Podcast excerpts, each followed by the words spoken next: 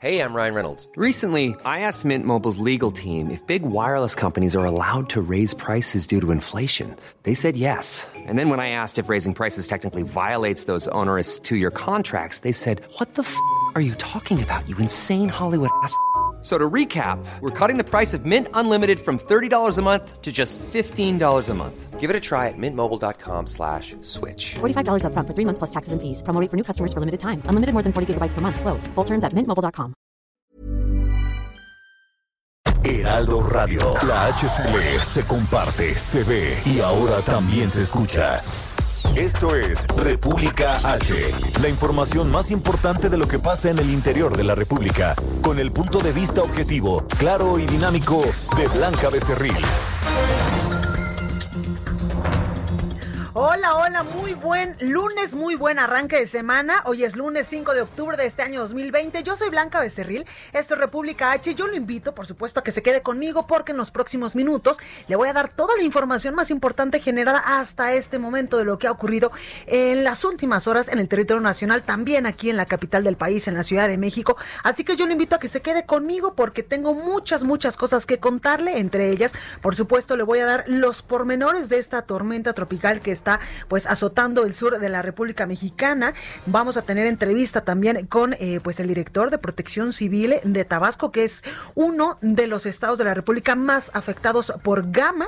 También estaremos platicando con el titular de eh, Protección Civil a nivel nacional para que nos diga pues cómo se va a desarrollar eh, pues esta esta temporada de huracanes en el territorio nacional. Ya hemos visto pues algunas afectaciones por algunas tormentas que han tocado pues el país, también los frentes fríos que estamos sufriendo en estos momentos en algunas entidades del país. No sé usted, pero aquí en la Ciudad de México hoy yo me desperté con muchísimo frío. Toda la noche también estuvo muy baja la temperatura allí en el sur de la Ciudad de México. Así que hay que estar bien preparados porque además el clima en la Ciudad de México pues va a seguir bajando y es que para este martes, por ejemplo, 6 de octubre se activó ya la alerta amarilla en varias alcaldías como por ejemplo en Álvaro Obregón, en Coajimalpa, en Magdalena Contreras, en Miguel Hidalgo, en Milpalta, Tláhuac, Tlalpan y también en Xochimilco, donde se esperan temperaturas de entre 4 y los 6 grados centígrados, así que a taparnos para no enfermarnos, porque acuérdense que todavía estamos dentro de esta emergencia sanitaria por el coronavirus que lamentablemente pues ya ha cobrado la vida de muchísimas personas, sobre todo aquí en territorio nacional ya llevamos 81.877 decesos desde finales del mes de febrero cuando se dio el primer caso confirmado de coronavirus. Además que pues el presidente de Estados Unidos Donald Trump salió ya del hospital militar allá en Estados Unidos y ya se encuentra esta noche en la Casa Blanca. Le vamos a decir pues cómo le fue al presidente Donald Trump, que hay que recordar también que estamos pues a un mes, menos de un mes del 3 de noviembre, donde se van a celebrar elecciones allá en Estados Unidos y pues hay que ver qué implicaciones va a tener eh, que el presidente Donald Trump pues haya contraído este coronavirus, este COVID-19, que yo le decía el viernes, pues él era uno de los principales eh, pues presidentes, eh, jefes de Estado a nivel internacional, que poco poco a poco creía en el virus del coronavirus. Además, pues usted sabe que casi nunca se le veía con, con este cubrebocas porque él decía que pues no minimizaba los riesgos, pero sí minimizaba los riesgos de, eh, de contraer coronavirus y también decía que sí era un virus, pero que tranquilos, que todo iba a estar perfecto. Pues toma la que le da el, la semana pasada, el día jueves, ya es cuando se le diagnostica, el día jueves en la madrugada se le diagnostica que tiene coronavirus. Él y su esposa Melania Trump también hay que pues contarle cómo está la esposa del presidente de Estados Unidos. Y hay también nueva alerta allá en eh, pues París allá en Francia por un rebrote de coronavirus. Así que como usted puede ver no hay que bajar la guardia. Y como yo siempre se los digo hay que seguirnos cuidando en estos momentos porque eh, pues eh, la emergencia sanitaria todavía no termina. Hay que lavarnos las manos de manera obsesiva con agüita y con jabón. También no tocarnos nariz ojos ni boca. Tener esta sana distancia de un metro y medio más o menos dos metros. Y pues pues eh, en estos momentos pues ya casi, casi nadie nos podemos quedar en confinamiento, casi nadie estamos eh, pues eh, quedándonos en nuestras casitas porque tampoco hay que decirlo y hay que aceptarlo. No hay economía que aguante, no hay cartera que aguante tantos meses pues fuera de circulación. Así que como usted puede escuchar, le tengo muchísima información, así que yo le invito a que se quede conmigo. Yo soy Blanca Becerril, esto es República H. ¿Y qué le parece si comenzamos con toda la información y vámonos rápidamente a un resumen de noticias? En resumen. El presidente de México, Andrés Manuel López Obrador, anunció un plan de inversión entre el gobierno federal y la iniciativa privada para realizar 39 proyectos de infraestructura por más de 297 mil millones de pesos en los sectores de comunicaciones y transportes, energía, agua y medio ambiente. La jefa de gobierno de la Ciudad de México, Claudia Sheinbaum, informó que desde que inició la pandemia se han aplicado cerca de 300 mil pruebas COVID-19 en la Ciudad de México. El reporte de la Secretaría de Salud Federal de esta noche revela que en México ya suman 789.780 casos confirmados de coronavirus y 81.877 decesos. A nivel internacional, el conteo de la Universidad de Johns Hopkins de los Estados Unidos reporta que hoy en todo el mundo hay 34 millones 471 mil contagios del nuevo COVID-19 y 1.025.000 muertes. Esta tarde el presidente de los Estados Unidos, Donald Trump, fue dado de alta del centro militar Walter Reed luego de haber sido ingresado el viernes pasado por la tarde tras haber dado positivo a COVID-19. Los bares de París cerrarán a partir de mañana martes por el estado de alerta máxima provocado por la pandemia de COVID-19 debido al elevado nivel de incidencias de la pandemia y la presión hospitalaria. Asimismo, se recortará a la mitad la asistencia a las universidades y se aplicarán restricciones en los restaurantes. Reporte vial. Bueno, y vamos con nuestro compañero Gerardo Galicia para que nos diga cómo se encuentra la vialidad en esta capital del país. Gerardo, cuéntanos dónde te encuentras. Queda Blanca, excelente noche. Recorriendo la zona sur de la capital, lo hemos hecho ya sobre el circuito bicentenario y hemos encontrado un, un avance realmente rápido para nuestros amigos que dejan atrás la zona de insurgentes y si se dirigen hacia Tlalpan, ya lo pueden hacer con toda confianza. El circuito interior está avanzando de manera ya bastante rápida, solo por supuesto no hay que exceder los límites de velocidad. El sentido opuesto lo van a encontrar con similares condiciones. Y antes recorríamos parte del eje 7 sur, si dejan atrás Avenida Universidad y se dirigen hacia Insurgentes, pueden alcanzar velocidades bastante favorables, cercanas a los 50 kilómetros por hora. Y por lo pronto, el reporte. Pues ahí lo tenemos, Gerardo, gracias. Excelente noche. Gracias, Daniel Magaña. Tú también estás en las eh, vialidades, en las calles de la Ciudad de México. Cuéntanos dónde estás.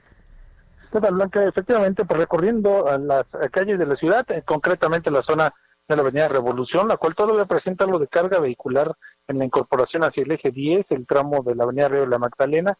Pero a partir de aquí, este eje vial, el eje 10, es una muy buena opción a esta hora ya de la noche para desplazarse hacia luego lo de San Jerónimo, también las personas que se incorporan hacia la zona del anillo periférico sur, Luis Cabrera, pues ya en esta situación eh, pues eh, favorable para quien se incorpora a esta vialidad del sur de la capital. El reporte, muy buenas noches. Muchísimas gracias, Daniel, cuídate. Augusto Tempa, ¿tú dónde te encuentras esta noche? Blanca, me da mucho gusto saludarte y para los amigos que buscan dejar la ciudad usando la México a Cuernavaca, hay muy buen avance sobre Insurgente Sur desde el periférico hasta el Monumento al Caminero. Después de este punto, el avance hacia la carretera o la autopista está totalmente libre. Viaducto, Tal, en Viaducto Tlalpan presenta rezagos vehiculares desde el Trébol para tomar la caseta. Pasando este punto, la circulación es bastante fluida. Seguimos recorriendo las calles de la ciudad, Brenda. Pues ahí lo tenemos, Augusto. Gracias, cuídate. La nota del día.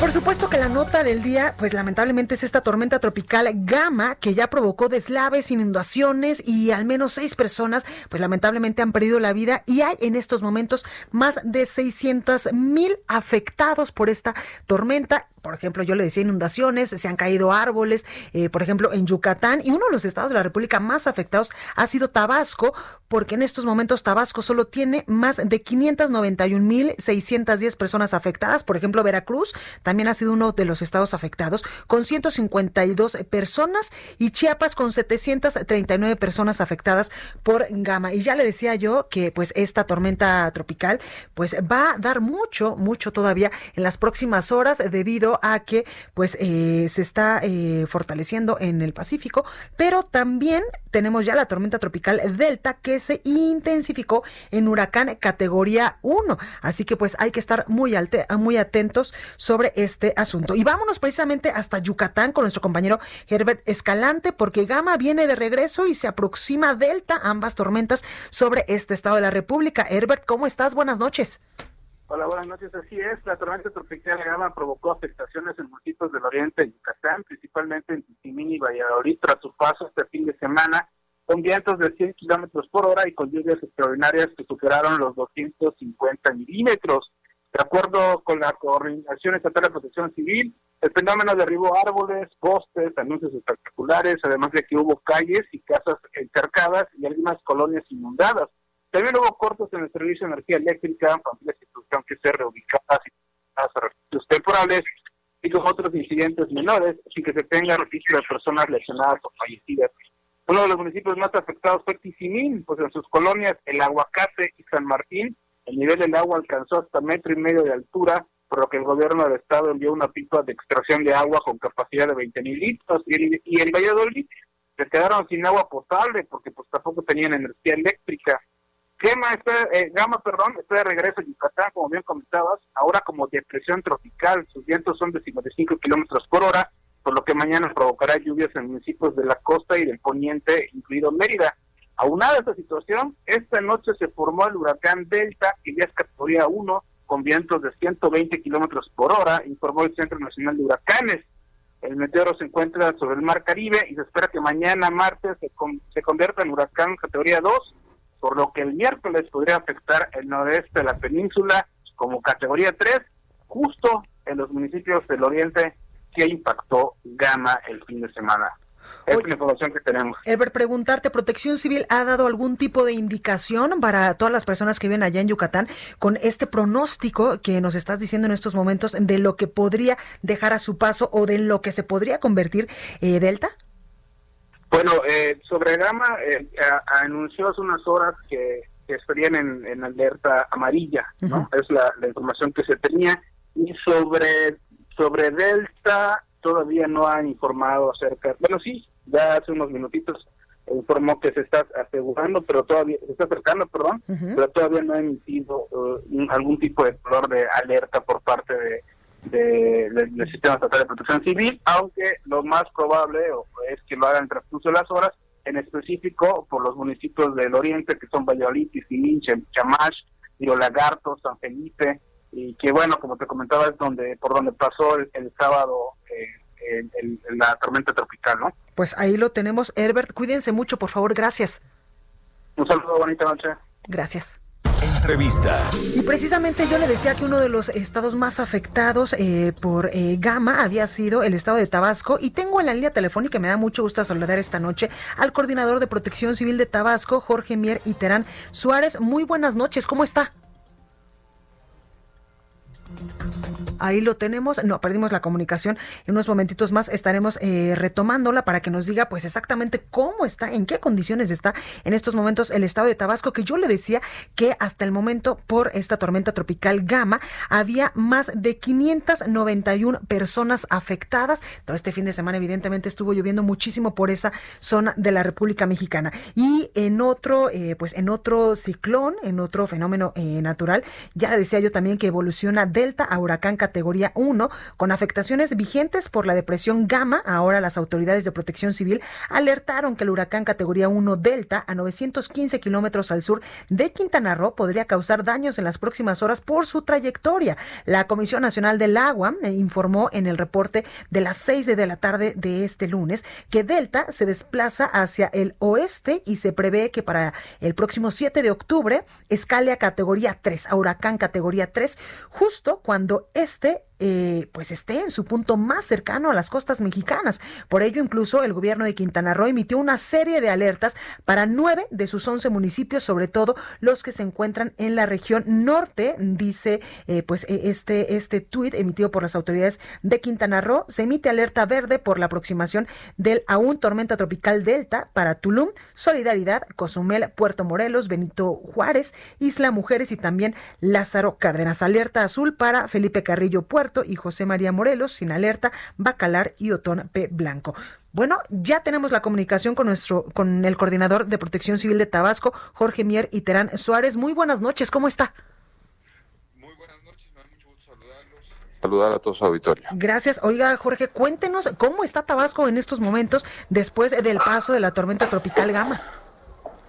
No, la tormenta tropical Ama no, no llegó para acá. Nosotros lo que tuvimos fue el, los frentes fríos número 4 y número 5. Son los que nos ocasionaron eh, la contingencia que estamos viviendo por, eh, por, las fuertes lluvias que se registraron en la entidad, más de 600 milímetros, eh, que afortunadamente ya el día de hoy no se registraron precipitaciones y que nos ocasionaron inundaciones en 14 de los 17 municipios del estado eh, principalmente en la capital, y tenemos todavía colonias, comunidades que están muy afectadas y que además se sumó eh, también producto de estas precipitaciones que también sucedieron en la Sierra de Chiapas y se incrementó la turbinación y el desfogue de la presa Peñitas que baja por el río Samaria y por el río Carrizal a las zonas bajas, principalmente por el Samaria, a las zonas bajas de la Chontalpa, y tenemos eh, grandes extensiones eh, de inundación, principalmente en los municipios de Nacajuca, que es el más afectado por mucho, Jalpa de Méndez y Cunduacán. Ok, oiga, también quiero preguntarle sobre los afectados y sobre este plan de protección civil que ustedes han estado pues implementando de manera oportuna allá en Tabasco. Sí, bueno, como le decía yo, pues tenemos una gran afectación. Ya al día de hoy el reporte que nos mandan de todos los municipios es de más de 600 mil personas con mayor o menor afectación, no, no todos están eh, en un problema grave que hayan perdido todo, hay muchos de ellos que sí, desafortunadamente perdieron todo, el agua entró a sus casas, eh, en ocasiones hasta dos metros de altura, y pues obviamente gente muy humilde y perdieron todo, eh, eh, esa es la, la, principal afectación. Y, y, pues sí, efectivamente, todo lo que es el sistema estatal de protección civil estamos trabajando en coordinación, eh, obviamente bajo el mando del señor gobernador, las autoridades federales, principalmente las eh, militares, que como ustedes saben siempre apoyan, son especialistas, son los pioneros de la protección civil en México, el plan DN3 de la Defensa Nacional, el plan Marina, ahora también la Guardia Nacional. Eh, todas las dependencias del, del Estado, del gobierno del Estado, desde luego aquí nosotros en Protección Civil llevamos la coordinación y la, también las unidades municipales de Protección Civil eh, que participan. Y además, y quiero la oportunidad para agradecer mucho a los gobiernos de Puebla, de Veracruz y de Morelos, así como a la CONAFOR y a Pemex, que nos han estado brindando apoyo muy especial eh, con equipo y con eh, este mano de obra que ha venido a trabajar, a colaborar en las labores de rescate. Ok, con base en esto que nos dice usted, eh, pues dependiendo evidentemente de sus pronósticos, es, pronostican que vaya a seguir pues las malas condiciones climáticas allá en el estado. No, afortunadamente no. Sí se esperaba que la tormenta tropical eh, Gema era lo que nos podría afectar a partir de mañana, pero afortunadamente todo parece indicar que la trayectoria ha cambiado, que ya no se acercará al Estado y eso ya nos dará la oportunidad de empezar ya a, es decir, continuar con los trabajos de auxilio a la población y eh, sin tener que estar combatiendo nuevamente un otro fenómeno natural. Pues ahí lo tenemos las recomendaciones, eh, Jorge, para la población. Bueno, pues este, que permanezcan muy atentas, que les vamos a auxiliar. Estamos conscientes que nos falta llegar todavía a algunas comunidades, algunas colonias, pues por falta de equipo en algunos casos, eh, por las dificultades por acceder, Hay comunidades que, sobre todo en la región de la sierra, que quedaron incomunicadas por el paso de los eh, de las corrientes de agua que salieron de sus de sus eh, cauces. Eh, pero bueno, estamos haciendo todos los esfuerzos, toda esta ayuda que nos ha llegado de otros estados y de, dependencias federales, pues nos está permitiendo poco a poco irnos acercando a todos lados. Desde luego, sí estamos muy conscientes que hay todavía algunas personas que tenemos que, llegar a atender, pero estamos eh, trabajando arduamente para lo más pronto posible llevarles el auxilio todavía estamos en el trabajo de este auxilio a la población, de quitar el agua, de sacar el agua, de auxiliar a las personas en los lugares donde hay que evacuar, pues llevarlas a refugios temporales para que sean atendidos debidamente. Y este y ya posteriormente pues vendrá la etapa de, de limpieza, de recuperación, de reconstrucción de lo que de la infraestructura que haya resultado eh, dañada. Pues ahí lo tenemos Jorge Mier y Terán Suárez, coordinador de Protección Civil de Tabasco. Gracias por esta comunicación. Con mucho gusto estoy a sus órdenes. Gracias. Bueno, y, Entrevista. y esto es lo que pasa en, eh, en Tabasco, pero lo que va a pasar en el territorio nacional en estos momentos nos lo va a informar el ingeniero Óscar Cepeda Ramos, quien es el director general de Protección Civil en la Coordinación Nacional de Protección Civil a nivel federal. Ingeniero, buenas noches, ¿cómo está? Buenas noches, eh, a tus órdenes. Buenas noches, gracias por esta comunicación, ingeniero. Cuéntenos, ya evolucionó Delta a huracán categoría 1, ¿verdad? Efectivamente es categoría 1. En este momento se encuentra a 915 kilómetros al sureste de Cancún, eh, con una velocidad de viento de 120 kilómetros por hora, rachas de 150. Está avanzando con una tasa de 13 kilómetros por hora de velocidad y esperamos que el día 7 de octubre, este miércoles, esté como categoría eh, 3 enfrente de las costas ya por tocar eh, la península de Yucatán, específicamente en la parte norte de Quintana Roo. Eh, comentarte y a tu auditorio que eh, pues son pronósticos, este evento puede todavía eh, moverse un poco, hay incertidumbre asociada al pronóstico de, de las 48 horas, hay que estar muy atentos, eh, darle un seguimiento constante, eh, para esto se utilizan aviones huracanes, imágenes de satélite que permiten ir eh, monitoreando eh, la trayectoria y las condiciones existentes en el meteoro. Totalmente. Oye, ingeniero, también eh, preguntarle eh, pues las afectaciones que dejó Gama también a su paso por el territorio nacional. Sí, eh, pues Gama fue un evento que en- entró como tormenta tropical directamente en, en, en Quintana Roo, fue evolucionando, llegó a, a Yucatán. Tenemos principalmente daños de eh, pues eh, por viento y entrada de, agua en algunas localidades, principalmente Tizimín y Río Lagartos. En, Yucatán se ha eh, hecho, se inició el día de hoy con, con el gobernador la evaluación de, de daños. Eh, estamos ahorita en un proceso de determinar con mayor exa- exactitud el número de viviendas dañadas, el número de- de infraestructura que resultó afectada. Eh, podemos decir que tuvo saldo blanco, no, no tenemos fallecidos eh, ni lesionados por este evento, en particular eh, Gama, y eh, pues sigue todavía en este momento eh, como depresión tropical enfrente de las costas. El día martes, el día de mañana, ya estará como una baja presión en territorio nacional, ya muy disminuido y con eh, pues algo de lluvia, pero ya perdiendo todo su, su potencial destructivo. Claro. Ingeniero, respecto a estos huracanes, estas depresiones y tormentas tropicales, ¿cuáles son las recomendaciones para la población de estas entidades del país que eh, pues se han visto afectadas y que lamentablemente pueden verse afectadas también por estos eh, por este mal clima? Sí, pues recordar que estamos en la temporada de ciclones tropicales, empieza en mayo, concluye en octubre, no, el 30 de octubre.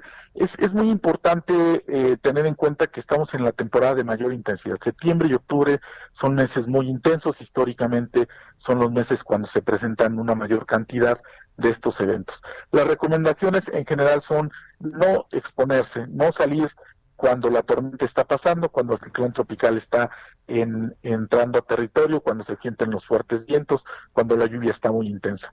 De preferencia, quedarnos en casa. Si las autoridades nos indican que tenemos que evacuar, no pensarlo. Eh, tomar la indicación de las autoridades de protección civil, ellos nos dirán a qué refugio temporal hay que eh, eh, evacuar y en el caso de que no queramos ir a un refugio temporal, eh, refugiarnos con algún familiar, con algún amigo que tenga una casa más segura. Pero sobre todo, no arriesgarnos. Muchas de las muertes que se presentan en esta temporada son porque tomamos eh, acciones que, que no son seguras. Claro. Ingeniero, por último, y los frentes fríos que también ya se están sintiendo aquí en la capital del país, en la Ciudad de México. Sí, eh, tenemos, es una temporada de frente frío, empiezan en septiembre, acaban en, en mayo. Eh, el Servicio Meteorológico Nacional ha eh, tenido un pronóstico de alrededor de, de 60, un poco más. Eh, van a estar en esta temporada eh, bajando, abrigarnos bien, este contra el frío no hay más que eh, tener una buena alimentación, taparnos bien, este y recomendaciones muy sencillas como no prender anafres en la vivienda porque la mayor cantidad de personas que tenemos fallecidas es por intoxicación. Pues Entonces, eh, seguir las indicaciones siempre de las autoridades de protección civil. Totalmente. Ingeniero Oscar Cepeda Ramos, director general de Protección Civil, muchísimas gracias por esta comunicación. Quedo a tus órdenes. Gracias. Y vamos al sacapuntas de este lunes con nuestra compañera Itzel González. Sacapuntas. El director de Metrobús, Roberto Capuano, tiene otro problema en la inaugurada ampliación de la línea 5. Se ventiló que no cuentan con una estación formal de carga de combustibles, en este caso, diésel ultra bajo en azufre, importado desde Canadá. La pregunta, ¿cómo cargan combustible las unidades articuladas? Ojalá no sean pipas, pues es ilegal en la Ciudad de México. Nos dicen que la visita del presidente López Obrador a Hermosillo sirvió para despejar el camino al secretario de Seguridad Alfonso Durazo para convertirse sin obstáculos en el candidato de Morena a la gubernatura de Sonora, lo que incluye a la presidenta municipal de la capital sonorense, Cerida López, quien también estaba apuntada en la contienda. Nos hacen saber que conforme avance la contienda interna por la dirigencia nacional de Morena, crecerán las acusaciones entre los dos favoritos, Porfirio Muñoz Ledo y Mario Delgado. Dicen los que dicen que saben que habrá desde acusaciones personales del pasado hasta cuestiones financieras. Ojalá que la sangre no llegue al río.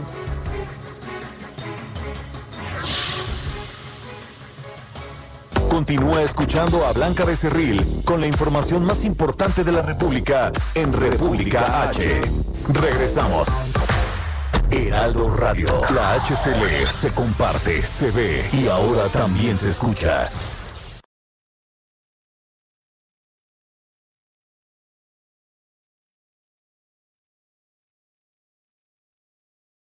Heraldo Radio, la HCL se comparte, se ve y ahora también se escucha.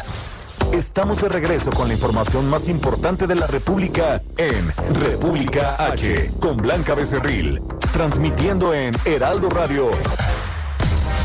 Escapada H, by Food and Travel, con Cecilia Núñez.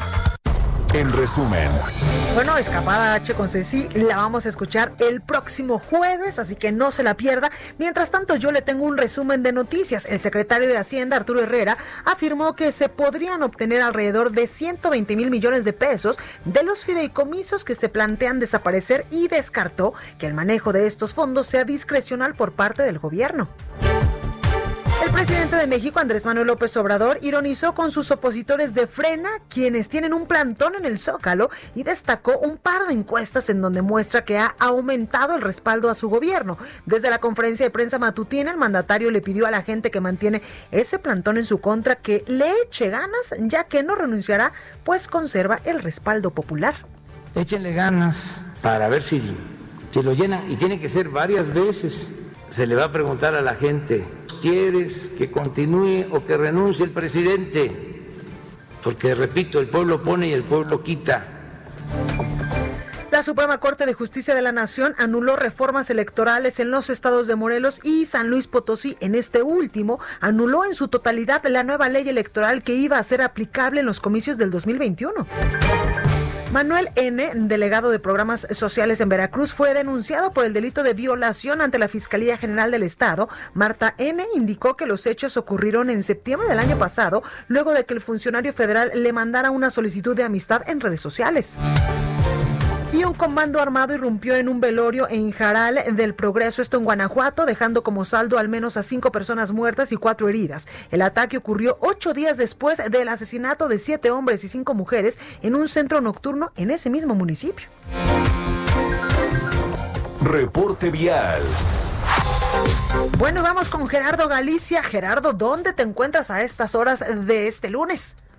Ahora en el oriente de la capital, mi querida Blanca, y tenemos información para nuestros amigos que van a utilizar la calzada Ermita Iztapalapa. Ya está mejorando bastante la circulación sobre esta importante arteria si dejan atrás la calzada de la Viga y se dirigen al eje 5 Oriente Javier Rojo Gómez. En general, eh, ya van a poder avanzar sin mayor problema. De momento, los puntos más conflictivos, y es por operación de semáforos, los van a ubicar llegando a su entronque con la avenida Tláhuac y también en, eh, su entronque con el eje 5 Oriente Javier Rojo Gómez. El sentido opuesto está avanzando bastante, bastante bien y si van a utilizar la viga, ya es una excelente opción para poder llegar al circuito bicentenario, incluso hasta el eje 6 sur. Y por lo pronto, el reporte. Muchísimas gracias, Gerardo. Cuídate. Claro que sí, gracias, excelente noche. Gracias. Reporte vial. Bueno, pues ahí Entrevista. estuvo, ahí estuvo el reporte vial y vamos en estos momentos a, a, una entrevista y me da muchísimo gusto saludar en la línea telefónica a Lorena Cuellar. Ella es coordinadora de programas sociales del gobierno de México en Tlaxcala. Muy buenas noches, ¿cómo está? Hola Blanca, ¿cómo estás? Muy buenas noches. Muy bien, ¿y usted?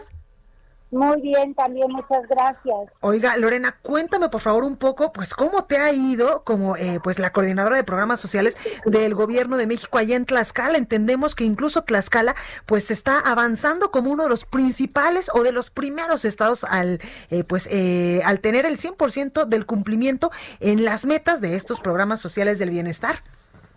Así es, pues mira, fíjate que he tenido la oportunidad de tener un grupo compañeros muy activos, muy responsables y que hemos estado cumpliendo todos los programas al 100% y eso nos da mucho gusto porque ha podido llegar recursos a Tlaxcala, una cantidad de 9 mil millones de pesos y eso pues ha traído una derrama económica muy importante en el Estado.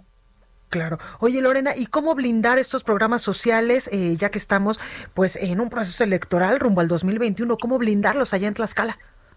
Mira, algo muy importante es que muchos de ellos son universales y que eso hace que precisamente estén blindados para que no se maneje como antes se hacía. Claro. Por ejemplo, a los adultos mayores antes se les decía, pues tienes que ir a tal evento, tienes que hacer campaña para tal persona y si no te quitamos el apoyo. Hoy todos los adultos mayores lo reciben de tal manera que están totalmente blindados para que las personas sean totalmente libres y puedan en un futuro tomar decisiones personales como ellos decidan. Así que pues en ese aspecto eh, también lo que te quiero decir es que nosotros no decidimos quién va a ser beneficiado se hacen las decisiones a nivel nacional. Nosotros no podemos palomear a ningún beneficiario y eso hace también que todos los beneficiarios sean de todos los colores y de todos los partidos políticos porque así no hay de alguna manera un trato directo para poder tomar una decisión en Tlaxcala, sino que todo se hace a nivel nacional. Claro. Oye, Lorena, lamentablemente uno de los principales problemas allá en Tlaxcala pues es la trata de personas y hoy incluso pues tú, estuviste con Santiago Nieto, eh, el titular de la unidad de inteligencia financiera, hablando de muchos otros temas, entre ellos este, ¿verdad? Así es, pues bueno, pues Tlaxcala ha sido estigmatizada también mucho con el tema de la trata de personas. Hubo algún momento en la historia reciente del Estado en donde pues incluso hasta se llegó a negar el problema y en otros momentos también se simuló pues de, sobre todo los combates a este delito. Pero ahora yo creo que pues es importante que estemos trabajando mucho la parte social. Yo creo que eso es muy importante que la gente tenga la posibilidad de tener eh, una economía en base a los programas, en base a programas que también sean eh, esos programas tienen ellos que trabajar para poderse ganar un, salario, digamos, y que esto hace que mucha gente pues no caiga en la garra de la delincuencia. Y en el caso de bienestar, hemos ido a atender prácticamente la parte eso, sur del, de nuestro estado. Y ahí pues hemos hecho una inversión de 779 millones de pesos en esa región sur y directamente se ha ido a beneficiar a 86 mil personas de manera directa, que llega su recurso directamente a las personas sin intermediarios. Y lo que hemos hecho ahora, y es lo que estábamos comentando por la mañana con el titular de la UIP, es que hemos estado atendiendo a los municipios como Zona Comanala, Ayonetla, San Pablo del Monte, Tenancingo, Zacateco, Piletla, Papalotas, Teolocholco, Tepeyanco, Chicotinco, Mazateco, Tetlanocan, que son los que eh, de alguna manera han sido más afectados con este problema de trata, pero que finalmente hoy pues llevamos programas eh, distintos como son de adultos mayores, del bienestar a niños y, niñas de hijos de madres trabajadoras, la producción para el bienestar, eh, el programa Sembrando Vida, Jóvenes Construyendo el Futuro, el apoyo a discapacitados, becas, etcétera. Y todos estos programas pues, vienen a fortalecer la economía de estas familias para para arrancárselas, digamos, a la, al, pues a, todos estos problemas sociales que venimos arrastrando de muchos años. Totalmente. Oye, Lorena, yo sí te quiero preguntar, eh, pues también si tienes aspiraciones políticas, ahora que tú nos has dicho, pues de todo este trabajo, arduo trabajo que has hecho, pues al frente de la Delegación eh, Federal de Programas Sociales allá en Tlaxcala. Tú has sido, pues, presidenta municipal de Tlaxcala, senadora, diputada local, federal, y también fuiste candidata en la elección pasada. ¿Te vas a aventar por esta también? Mira, ahorita estoy dedicada totalmente a, mi trabajo. El presidente ha comentado que el 30 de este mes quienes eh, aspiren a participar lo tendrán que hacer en tiempo y forma. Y pues yo estaré valorando, que yo ahorita estoy totalmente dedicada a cumplir hasta el último día eh, eh, que yo esté en, en, bienestar. Voy a hacer todo mi trabajo para que sigamos en los primeros lugares a nivel nacional y pues ya en el momento que eh, el presidente ha definido que quienes aspiren tomen la decisión, pues estaré yo pensando ya más adelante. Pero ahorita estoy concentrada a mi trabajo, pues que es una responsabilidad muy grande que el presidente me ha encomendado y que lo hemos hecho con profundo amor y responsabilidad para llegar a todos los hogares que hasta el Oye, Lorena, pero sí te gustaría, ¿no? Ah, desde esa trinchera pues harías mucho por el pueblo de Tlaxcala. Pues yo sé que en todos los cargos que he estado he dado resultados y pues la ciudadanía pues siempre me ha eh, me ha dado su confianza y esa es una confianza que nunca jamás voy a defraudar y pues que seguiré trabajando hasta donde la gente decida.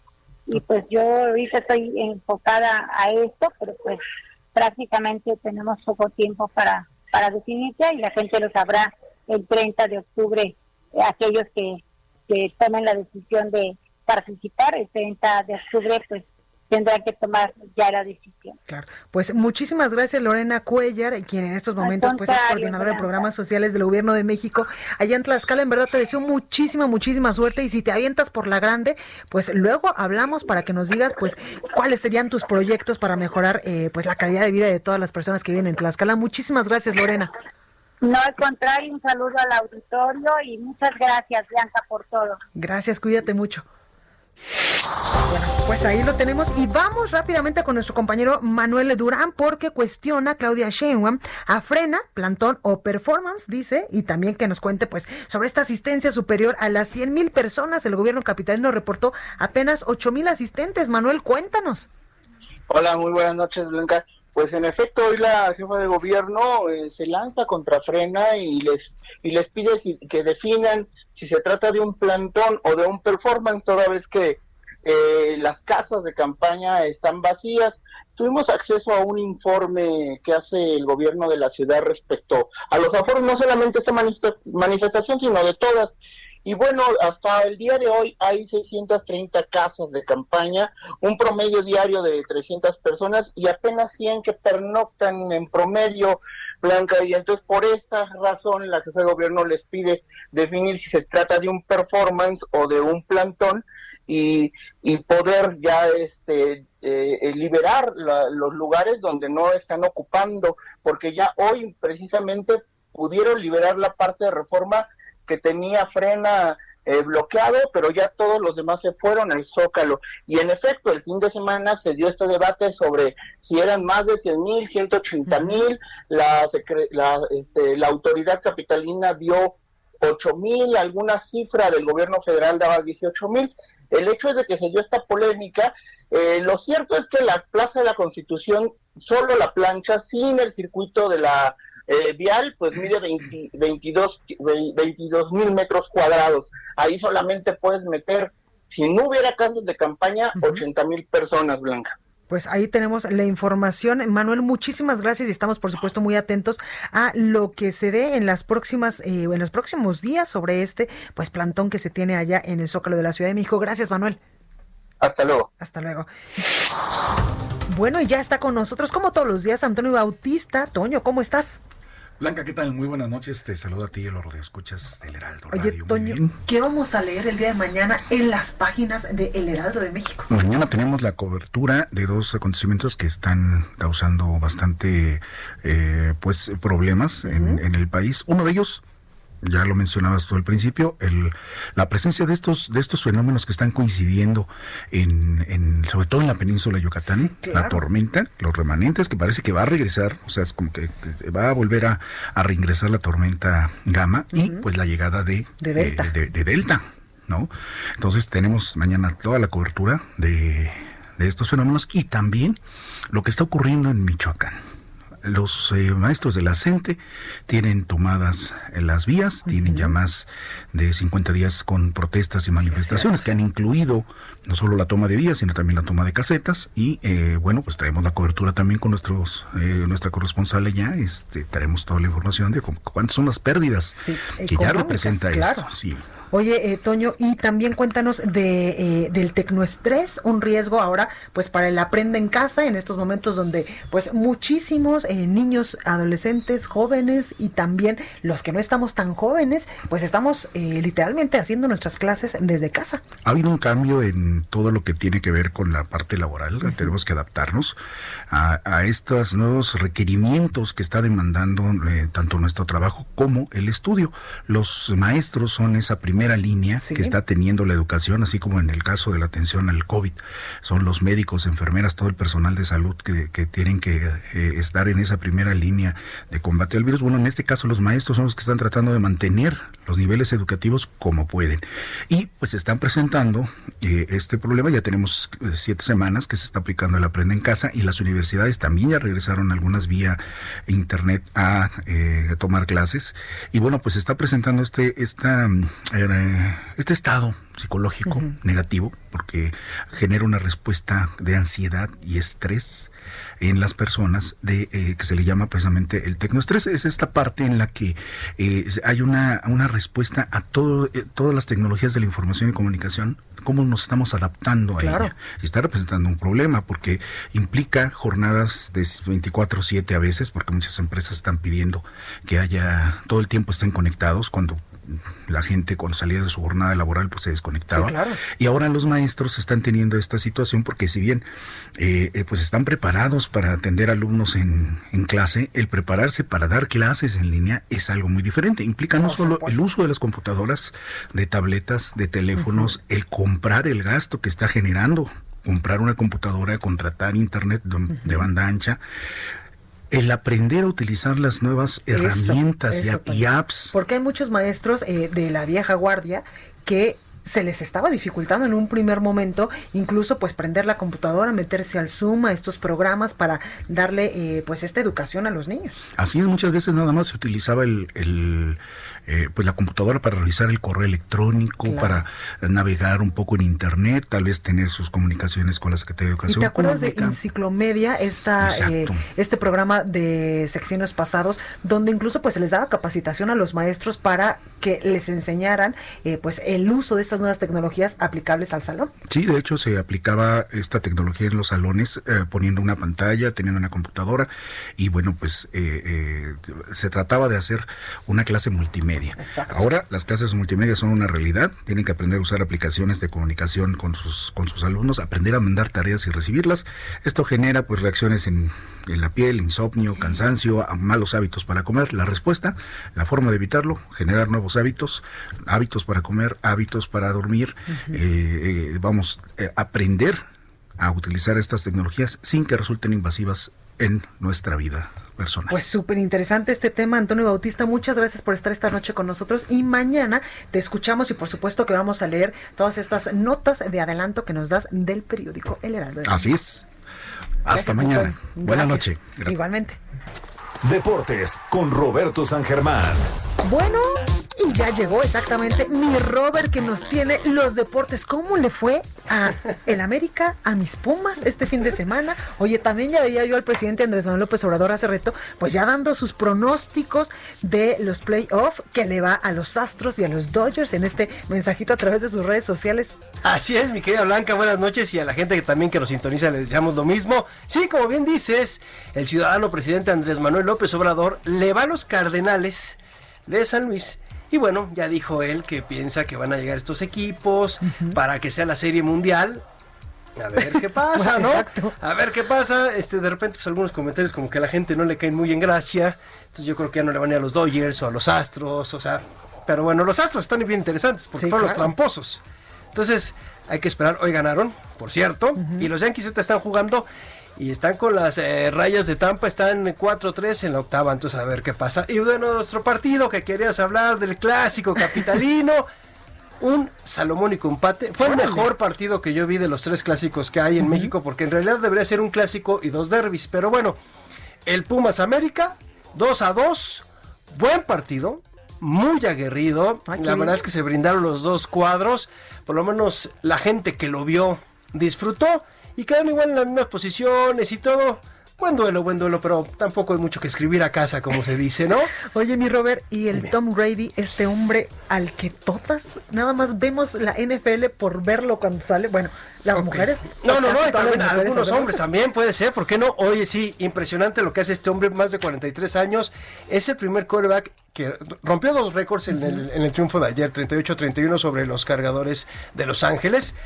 El primero es que es el primer jugador en activo que tiene 222 victorias. Wow. O sea, se dice 222. Imagínate, se dice poquito y casi son 17 partidos por temporada, con el- la semana del bye, más la postemporada, más todo, o sea, wow con este hombre. Y además es el primer quarterback que tiene más de 43 años que lanza pase a tres diferentes receptores de touchdown. Entonces, Órale. el tipo iba perdiendo ayer. 24-7 en el tercer cuarto. Se Y ya no tuvo respuesta del equipo de los Chargers, que además traen ojo con el quarterback de los Chargers. Acuérdense bien de este hombre.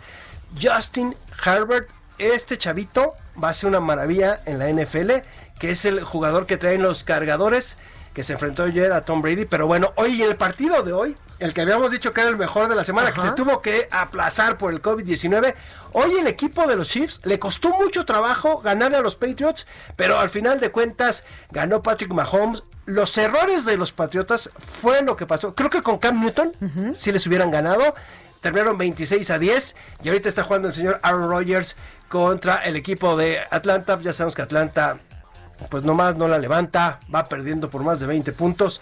De verdad es que va a ser muy difícil para Atlanta ganar este duelo.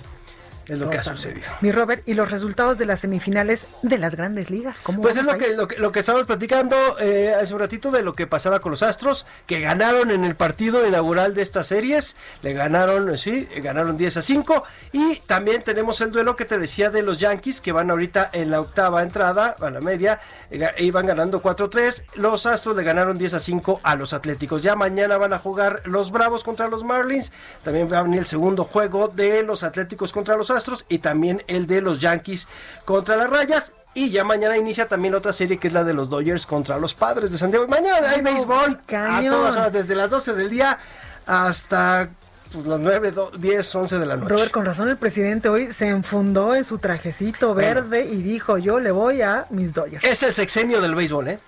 Sí, que estaba olvidado en sexenios pasados, ¿eh? Es el sexenio del béisbol y como bien sabes, el señor le ha apostado muy fuerte y le va a seguir apostando. Y noticia para la gente que le gusta el béisbol, puede que regresen los Tigres a la Ciudad de México. Aguas, en no sé, dos, tres días vamos a tener alguna noticia de si los Tigres regresan a la Ciudad de México y se reactiva la guerra civil contra los Diablos.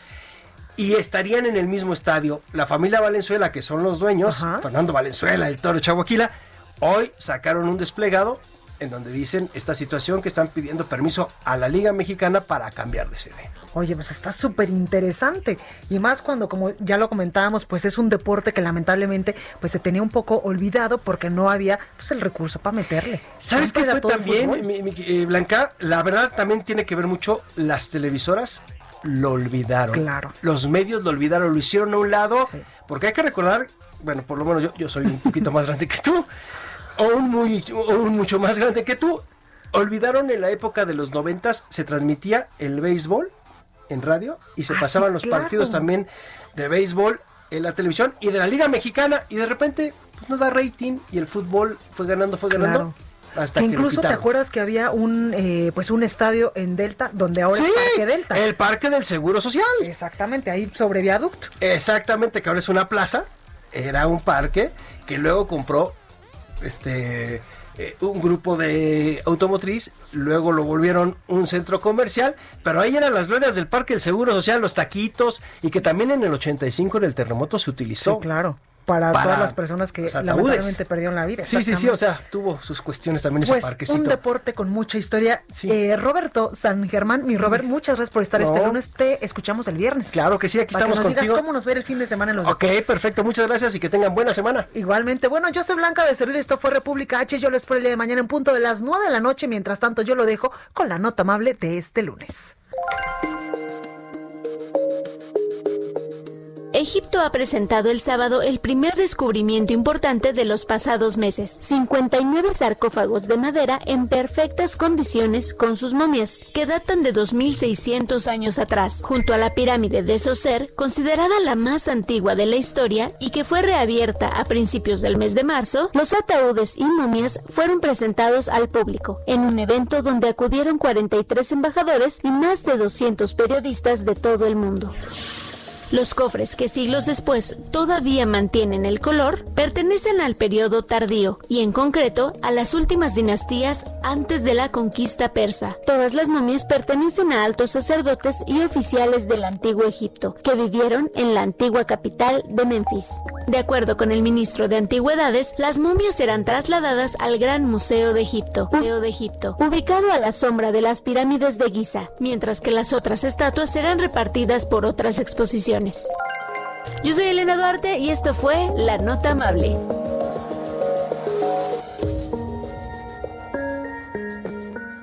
Esto fue República H, la información más importante de lo que pasa en el interior de la República, con el punto de vista objetivo, claro y dinámico de Blanca Becerril. Continúa escuchando Heraldo Radio, donde la H suena y ahora también se escucha. Una estación de Heraldo Media Group. Heraldo Radio, la HCL se comparte, se ve y ahora también se escucha. When you make decisions for your company, you look for the no brainers. And if you have a lot of mailing to do, stamps.com is the ultimate no brainer. It streamlines your processes to make your business more efficient, which makes you less busy. Mail checks, invoices, legal documents, and everything you need to keep your business running with stamps.com. Seamlessly connect with every major marketplace and shopping cart. Schedule package pickups and see your cheapest and fastest shipping options from different carriers with rates up to 89% off USPS and UPS rates. And with the stamps.com mobile app, you can take care of mailing and shipping wherever you are. Make the same no-brainer decision as over 1 million other businesses with stamps.com. Sign up with code program for a 4-week trial plus free postage and a free digital scale. No long-term commitments or contracts. That's stamps.com. Code program.